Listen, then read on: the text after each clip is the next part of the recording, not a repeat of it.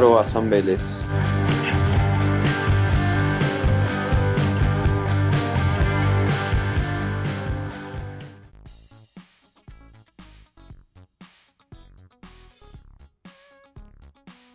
¿Cómo estás, Lautaro? ¿Cómo andamos? ¿Todo bien? Todo bien, por suerte, acá. Todo tranquilo. Hoy, bueno, hoy arrancan a, a entrenar ya mirando hacia adelante, ¿no?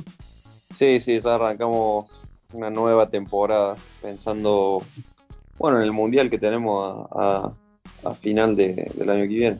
Ya hay fechas pactadas, es como que no, no tuvieron tiempo de procesar el, el- la medalla.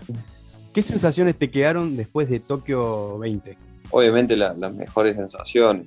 Nada, pensar que, que quedamos número 3 del mundo, eh, eso fue bastante, bastante lindo para nosotros, para el grupo, para lo que significó la preparación y, y bueno, y cómo veníamos antes de, antes de los juegos, que veníamos bastante, bastante afilados, por así decirlo. Así que nada, encarando el año con, con la mejor, obviamente, y con bastante expectativa. Más o menos es como que lo pensás en frío y bueno, ahí analizás eh, lo que fue los Juegos Olímpicos, pero básicamente, ¿qué conclusiones sacaron del torneo? ¿Qué cosas bien hicieron? Obviamente que ganaron muy buenos partidos, como por ejemplo ya arrancaron muy bien con Australia, el Sí. partido con Nueva Zelanda se estuvo bastante bien, el de Fiji también estuvo muy peleado, pero ¿qué Sí. conclusiones finales sacaron? O sea, el- obviamente ahora termina un ciclo, tanto para, para equipos, jugadores, staff y demás. La conclusión que sacamos, nada, que fue muy positivo, todo el laburo, todo lo que hicimos, el, el haber cambiado el plan de juego nos vino bastante bien, los torneos que tuvimos antes, que pudimos ganarlo todos, también nos, vino muy bien, el afianzar el, equipo y, y darle rodaje a los, a los 13 que jugamos antes de los juegos también fue, fue bastante bueno. La conclusión, obviamente, es eh, seguir laburando, que o sea, dejamos la vara muy alta en, los juegos y el objetivo ahora es reafirmar eso.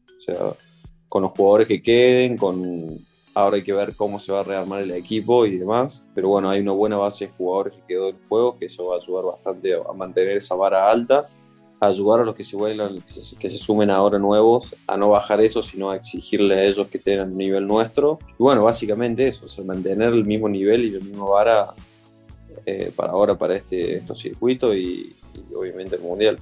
Lauti, cuando fueron ganando los circuitos de Europa, Sudamérica, los partidos se fueron dando antes de los Juegos, eh, ¿se dieron cuenta que estaban en un nivel muy alto?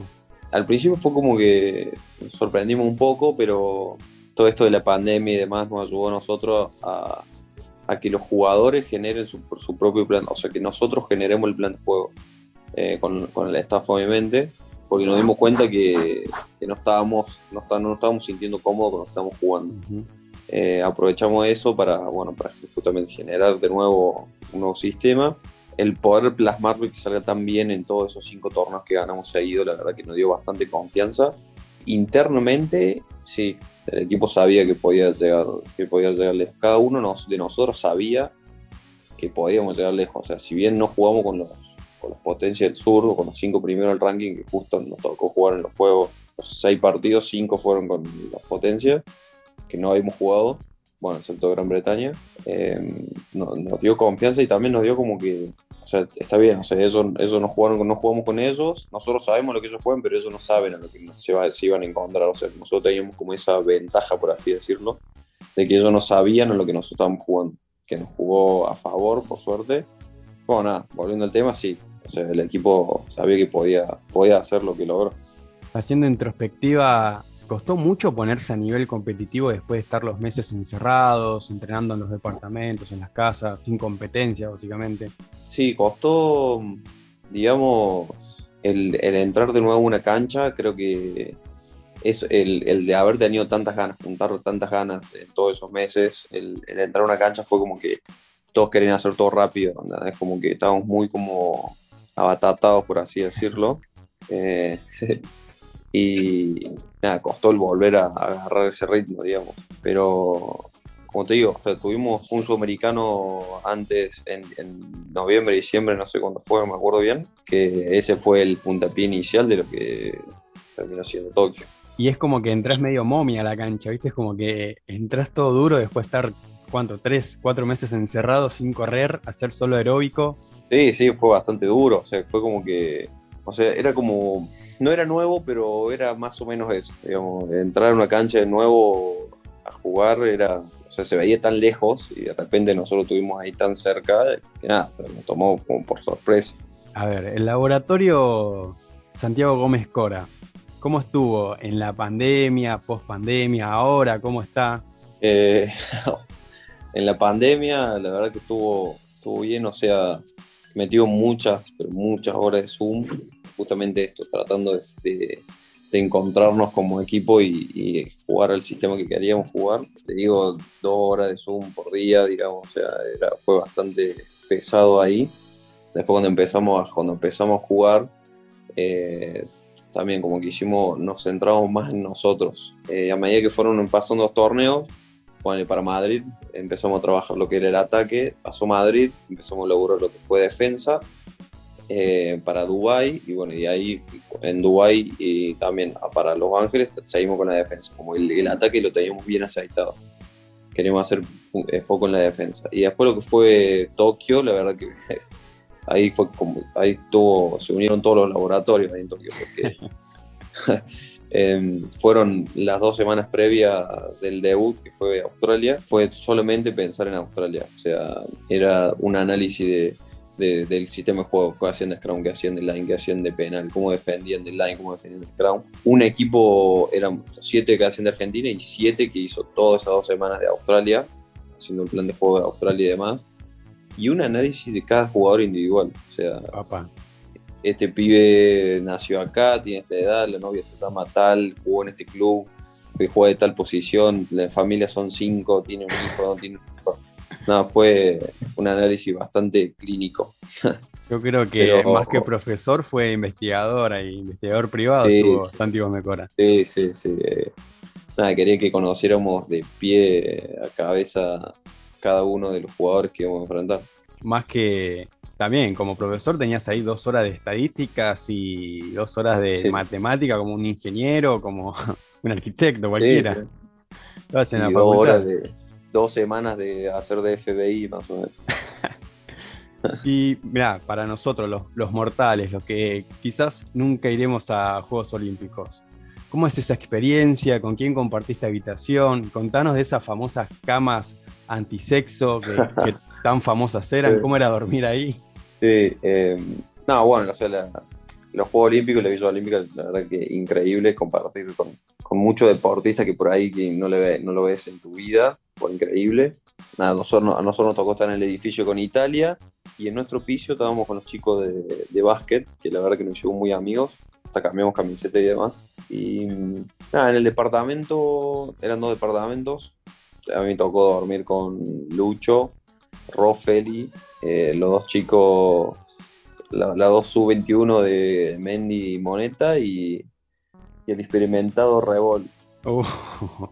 Eh, ¿Quién ponía música? había, había una buena diferencia. Eh, ¿Quién ponía música? O sea, los pendejos ponían música, la sub-21. Y la cama, esta famosa cama de cartón, bastante cómoda, te digo. O sea, yo dormí bien, yo dormí bastante bien, te digo. Nada, suelo tener dolor de espalda por ahí y la verdad que impecable. son, camas para, invertir. Sí, sí, o sea, se, se, bancaban bastante bien el, peso de todo. O sea, imagínate los básquet menos ahí, fue increíble. Y hubo un, momento muy especial en los juegos cuando la Peque Pareto iba entrando al, edificio. ¿Ese crees que fue uno de los momentos más lindos de la Villa Olímpica, o sea, de los argentinos? Sí, eh, bueno, la Peque es una genia, es un carrerón y y creo que lo podía haber tenido mejor si no se hubiera golpeado ese, ese codo, creo que fue. Pero bueno, cuando, cuando, cuando estaba llegando a la, a la villa fue como que ninguno tuvo que preguntarle, decirle a nadie, che, vamos a hacer un pasillo. No, fue, nació todos ir y, y, hacerle ese pasillo ahí a la, a P, que fue, fue, fue increíble. Bueno, también nos lo hicieron nosotros cuando, cuando ganamos la medalla, que también fue, un momento muy lindo, o sentir el apoyo de todos los chicos, de toda la delegación argentina como que nosotros nos sentimos como más emocionados porque al ser la primera medalla que nosotros que, trae la delegación y era la nuestra, eh, fue mucho más lindo y nos quedamos un buen momento ahí con ellos. Después con temas, viste, más lo, protocolar, fueron muy rigurosos o la gente ya mismo iba predispuesta a respetarlos? ¿Cómo, cómo viste ese lado de, lo protocolar? No, los japoneses estaban, los voluntarios y todos los que colaboraron ahí estaban bastante atentos a eso. Nosotros estuvimos dos semanas antes en Okinawa y como que ellos estaban muy atentos a que, nadie se vaya solo, que no tengamos contacto con otra gente del hotel, eh, teníamos nuestro lugar, teníamos nuestro camino para ir, digamos, teníamos nuestro camino guiado de ir a habitación, comedor, playa, todo. Sabían bien que nos tenían que cuidar en eso. Y una vez que entramos a la villa también, o sea, había alcohol en todos lados, o sea, se te bajaba un poco el barbijo de subirlo.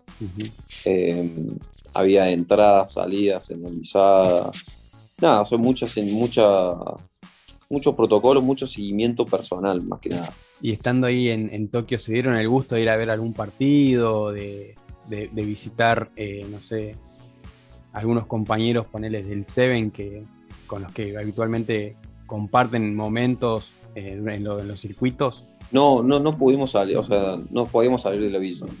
Lo único que conocimos de Tokio era cuando íbamos en el, en el Bondi al estadio, que era una hora, fue lo único que vimos. Y después sí podíamos, va, podíamos. Los, chicos de deporte individuales se subían un bondi e iban a ver otra disciplina, pero como nosotros éramos 14 era como medio complicado, ¿viste? Subir con un bondi eh, X y, e ir, pues no iban a llamar atención, así que preferimos no, no ir. Y aparte de un principio, o sea, nosotros terminamos de competir el 28 y el 29 ya nos volvíamos. Después, nada, teníamos, teníamos, teníamos que quedar tres días más porque se nos canceló el vuelo y tampoco a, ninguno le nació, che, bueno, vamos. nos quedamos ahí descansando en el villa, disfrutando por ahí lo que no podíamos disfrutar antes para, no quemar patas y demás, no distraernos. ¿Hubo PlayStation algo ahí en, la habitación? No, no, no había. Eh, porque no había tele en la habitación. Uh, Truco. Ah, sí, truco se hizo, un poco de podría. Había una sala de juegos, o sea, ahí en la Villa Olímpica que tenía de todo, tenía play, tenía todo, pero quedaba como a 10 cuadras más o menos del edificio, así que no iba nada. Y pasando a algo que se hizo muy viral, diría que demasiado, eh, el de mirar al frente y correr. Contame un poco sobre, sobre eso. Lo había visto, creo que lo había visto, no sé, en el 2000. Sol ni siquiera estaba todavía en el sistema WAR, creo que fue, no sé, habré tenido 15, 14 años en una final de Super Rugby se le vi a Aaron Smith, que se escribió los botines, y como que yo, no sé, lo sentí muy especial ese momento. Estuve laburando con un poco bastante eh, el tema de las energías, cómo manejar la ansiedad, cómo manejar los nervios, la presión y demás. Este, esa última, esos últimos meses estuve laburando un poco con eso porque me sentía con bastante presión y todo, y trataba de tomar todo lo que me, lo que me ayudara. O sea, a, a enfocarme a mí, a, lo que sirve al equipo y, sobre todo de, que me, de que me dé una motivación a, mí adentro de la cancha y afuera. Y, me puse a pensar que era, que era lo que nos costaba o que o al yo ser un, uno de los conductores del equipo tenía que, tenía que tener y que no me, no me, podía permitir eh, no hacerlo. Entonces, nada, pensé en correr porque tengo que estar en, en constante movimiento nada, para, para tapar espacio y demás. O sea, bastante, bastantes cosas hace, mi posición. Y de mirar al frente para, digamos, suena, suena medio redundante, ¿no? Pero para nunca estar mirando el piso. O sea, ahí pasa un mundo y pasa un mundo bastante rápido, que son 14 minutos nomás al frente nuestro.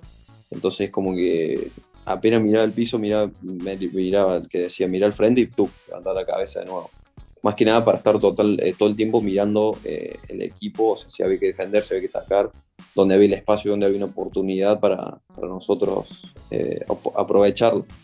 Así que en ese vestuario, antes de entrar con, con, con Australia, nada, agarré un fibrón, agarré los botines y dije, esto me va a servir.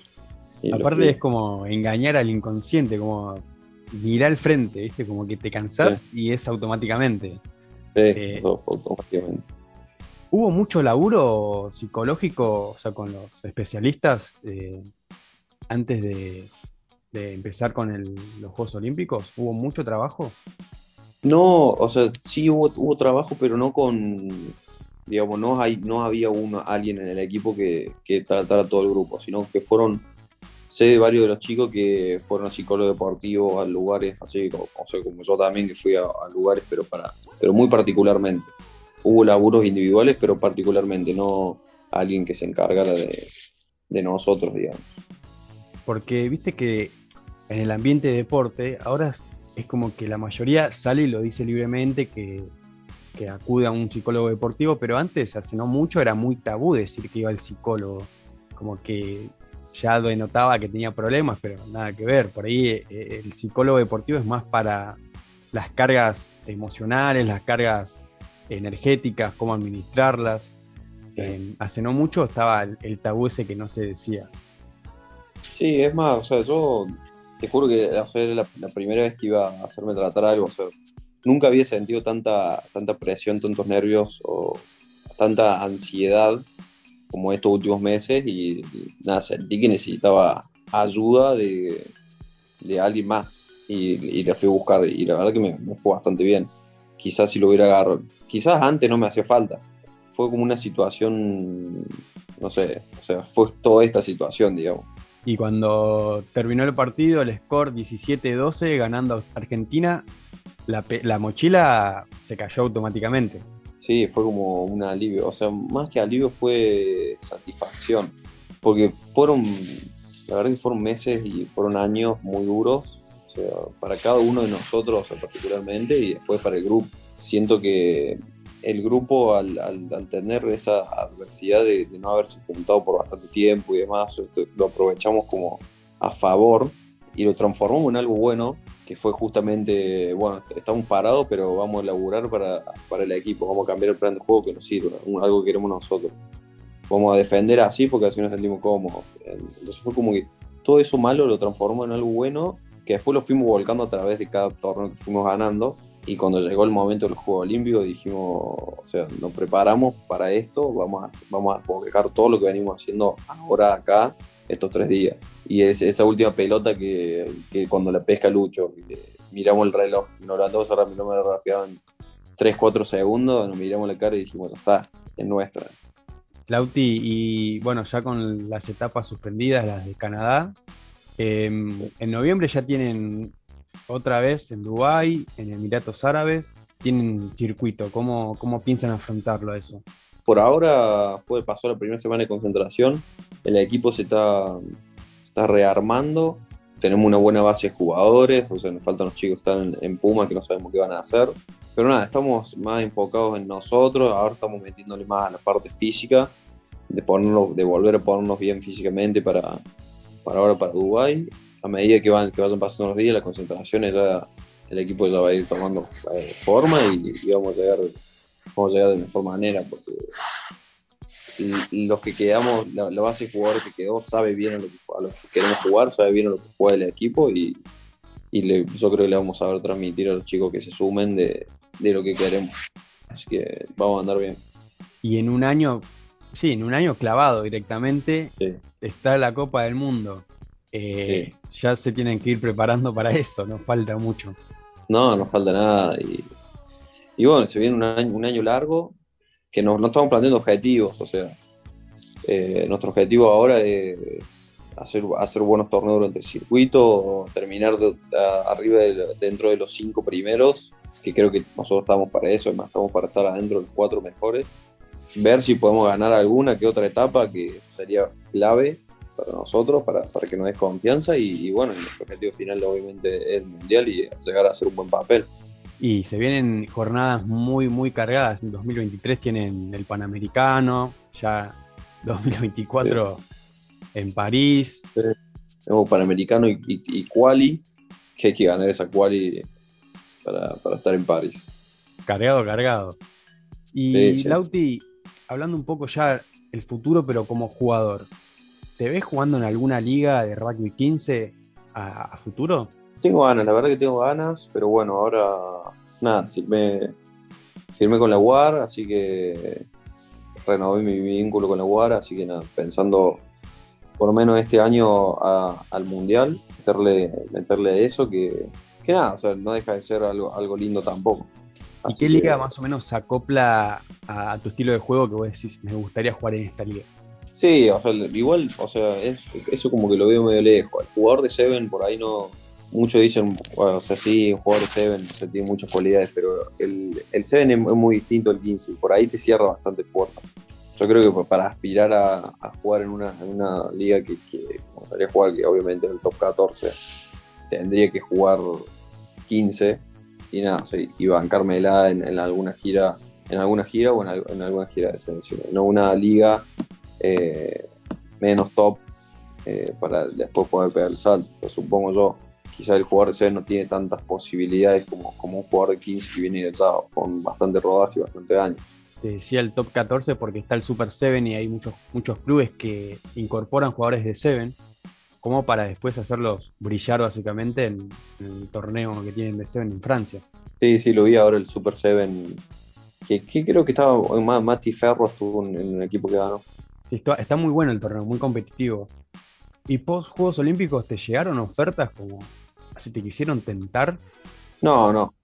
No, la verdad es que eh, antes de los Juegos sí, sí me llegaron algunas, algunas que otras ofertas, pero nada, o sea, mi objetivo era jugar los Juegos Olímpicos. Post Juegos Olímpicos, ya como era ya medio tarde, eh, supongo por eso no, no habrá llegado nada. Así nada, por eso decidí meterle de nuevo un año más a esto. Y viajando un poco para Córdoba, ¿te esperabas que te reconozcan ahí en Córdoba? Sí, o sea, me imaginaba que o sea, cuando jugué el Mundial fue bastante reconocimiento de todos lados. Me imaginaba que tras una medalla olímpica nosotros, o sea, los cuatro que fuimos, era, iba a ser un boom, así que nada, apenas llegamos, tuvimos el, aislamiento y después de eso fue día tras día haciendo dos programas por día, notas, diario. Me iba a las 8 de la mañana a mi casa y volví a las 6 de la tarde. Era... Fue lindo, pero también cansado. Pero, o sea, es también bastante gratificante recibir todo ese apoyo. Y de cierta manera es como que a Gastón lo trataron de viejo, porque a usted le dieron el trofeo de jóvenes destacados y a él de personalidad destacada. Sí, sí, lo trataron ahí un poco de chiquito pobre. Pero no, no pasa nada. se, lo, se, lo, habían dicho. ¿Y cómo fue la vuelta a Córdoba Athletic? Fue bastante bueno. O sea, con el único que había hablado había sido con el entrenador, que él me lo que me dijo, me habló para felicitarme por la medalla y me dijo, bueno, te espero acá el lunes, el lunes que viene para, para entrenar. Y me tiró medio en joda, pero yo, yo tenía ganas. Así que nada, le hablé a Santi que mejor, a ver si me, si me dejaba jugar, qué sé yo, me dijo que sí. Y le caí el lunes a entrenar y nada, fue como una sorpresa para ellos también. Y fue hermoso el momento cuando entraste a la cancha, eh, los nenes ahí esperando un autógrafo. ¿Cómo fue ese sí, fue bastante lindo, nos hicieron un, un justo jugaba con Tala y también estaba Ger, pero Ger no jugaba.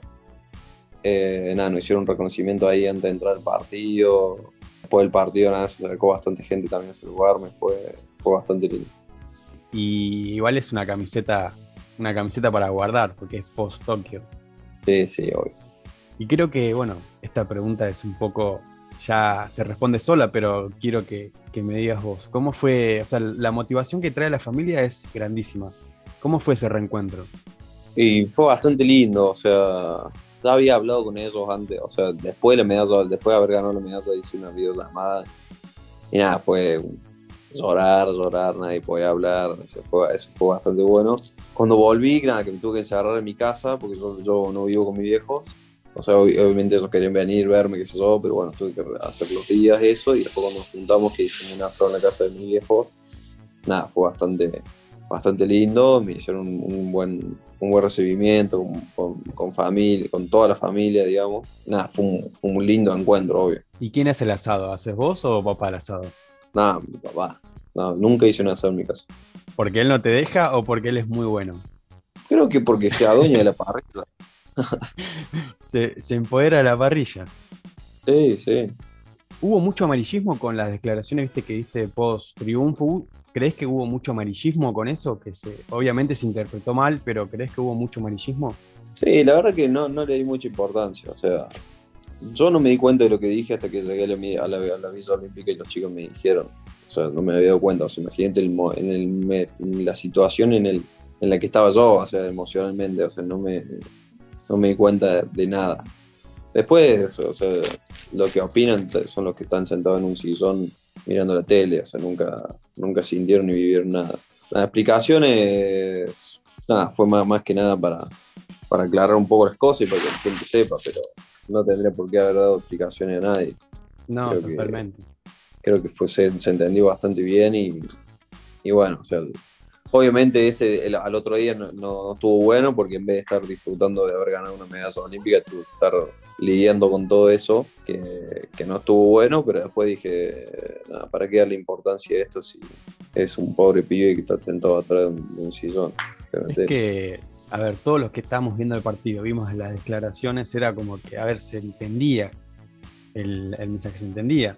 Pero es como decís, es una persona sentada con un teclado buscando problemas porque, a ver, se sabe que hay gente que es anti-rugby y siempre se quiere sostener de algo para, atacar al deporte, básicamente. Sí, sí, obvio. Eh, nada, te, te fijas en los comentarios, más allá de eso, o sea, más del, de los comentarios del equipo de una, no sé, ponle suben un video de haciendo una buena jugada de un try y en vez de decir, wow, qué, qué try con ese try ganaron, qué sé yo, te dicen, no, mira el mal pase que tira, o sea, imagínate lo, lo, que, lo que se fijan. O sea, tendrían que entrenar un poco más de pase porque mira el pase que tira. Eh, flaco, le acabamos de ganar a Gran Bretaña, ganamos una medalla olímpica, mira lo que te fijas. O sea, un, poco más comprensivo y no sé tan...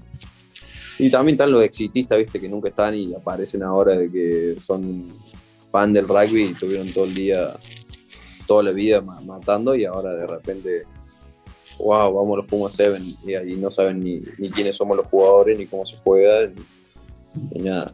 Y son lo mismo que cuando se generó todo con los Pumas 7, no, no aparecían en, Benavides o cuando ustedes entrenaban. Eh, hay, mucho dejo en eso de que aparecen cuando le vas bien y cuando le va mal no aparece nadie. Sí, porque olvídate que sí, o sea, el último tiempo que estuvimos, después de haber ganado cinco torneos, apareció gente que dijimos, wow, o sea, apareces ahora para colgarte de esto y, nada que ver. o sea, nosotros vamos a ir a nuestra con la misma humildad de siempre y bueno, y así fuimos y no ganamos una medalla. Pero sabiendo quiénes fueron los nuestros y quiénes estuvieron al lado. Lauti, y últimas dos preguntas. Eh, ¿Cómo es eh, un momento relax con, lo, con el plantel. Y por último, ¿cómo sería un domingo con la familia Bazán? Un momento relax con, con los chicos del Seven, bueno, es también depende del contexto, ¿no? si estamos, eh, nada, puede ser una, una, linda tarde de mates, eh, jugando las cartas, comiendo algo, o puede ser un fin de semana comiendo una asado en la casa de, de algunos chicos de acá de Buenos Aires, o mismo en gira, que por ahí en la gira nos encontramos gente Argentina que nos invitan a su casa post torneo y hemos ido varias veces a, casa a comer un asado, a compartir eh, nuestro día libre con ellos y la verdad que se disfruta bastante. Y un fin de semana con mi familia, nada, o sea, llego a la hora de comer, compartimos la comida, el postre, charlamos todo y, después voy a mi casa, o sea, no es, no es tanto, sino distinto es si me fuera un fin de semana al campo con mi familia y sí, estamos todo el día eh, de acá para allá. Los protagonistas del deporte ovalado dicen presente en Rugby Show Podcast. ¿Todos listos? Es el momento del ping pong de Rugby Show Podcast.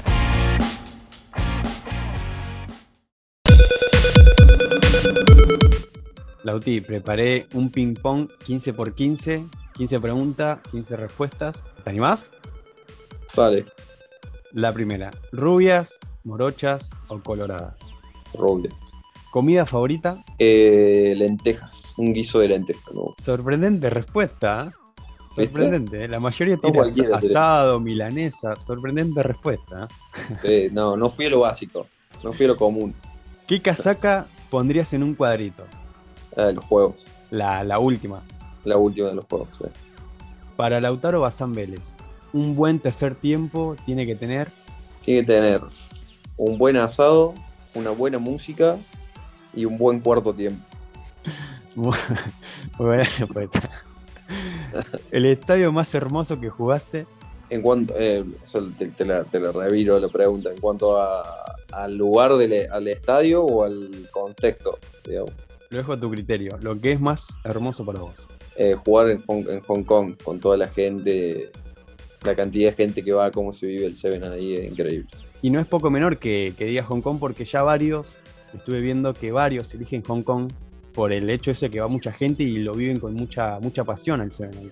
Sí, sí, es, increíble. Es, una fiesta. O sea, salimos nosotros del estadio y vemos la gente disfrazada que va caminando para el estadio, imagínate. ¿El jugador más duro que enfrentaste? Uf, físicamente. Sí.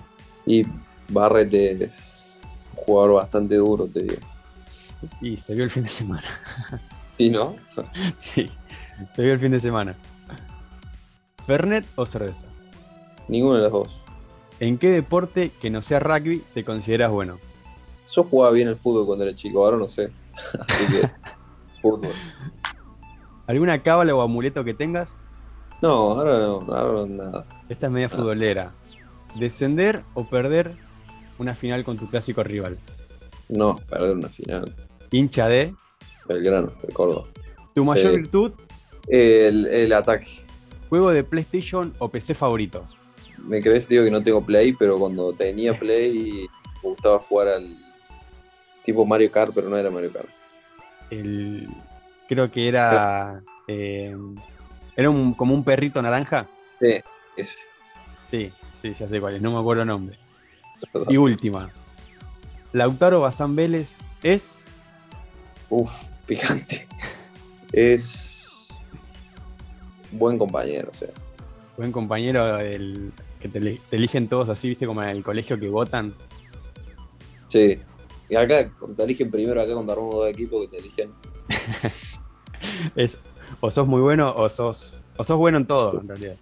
Eh, Lauti, te agradezco mucho el tiempo que te tomaste. Eh, gracias por estar en este nuevo episodio de Rugby Show. Y bueno, mucha, muchos éxitos para lo que viene. No, por favor, un placer. Gracias por la invitación. Encontrá a Rugby Show Podcast en todas las plataformas digitales y reviví nuestras entrevistas cuando y donde quieras.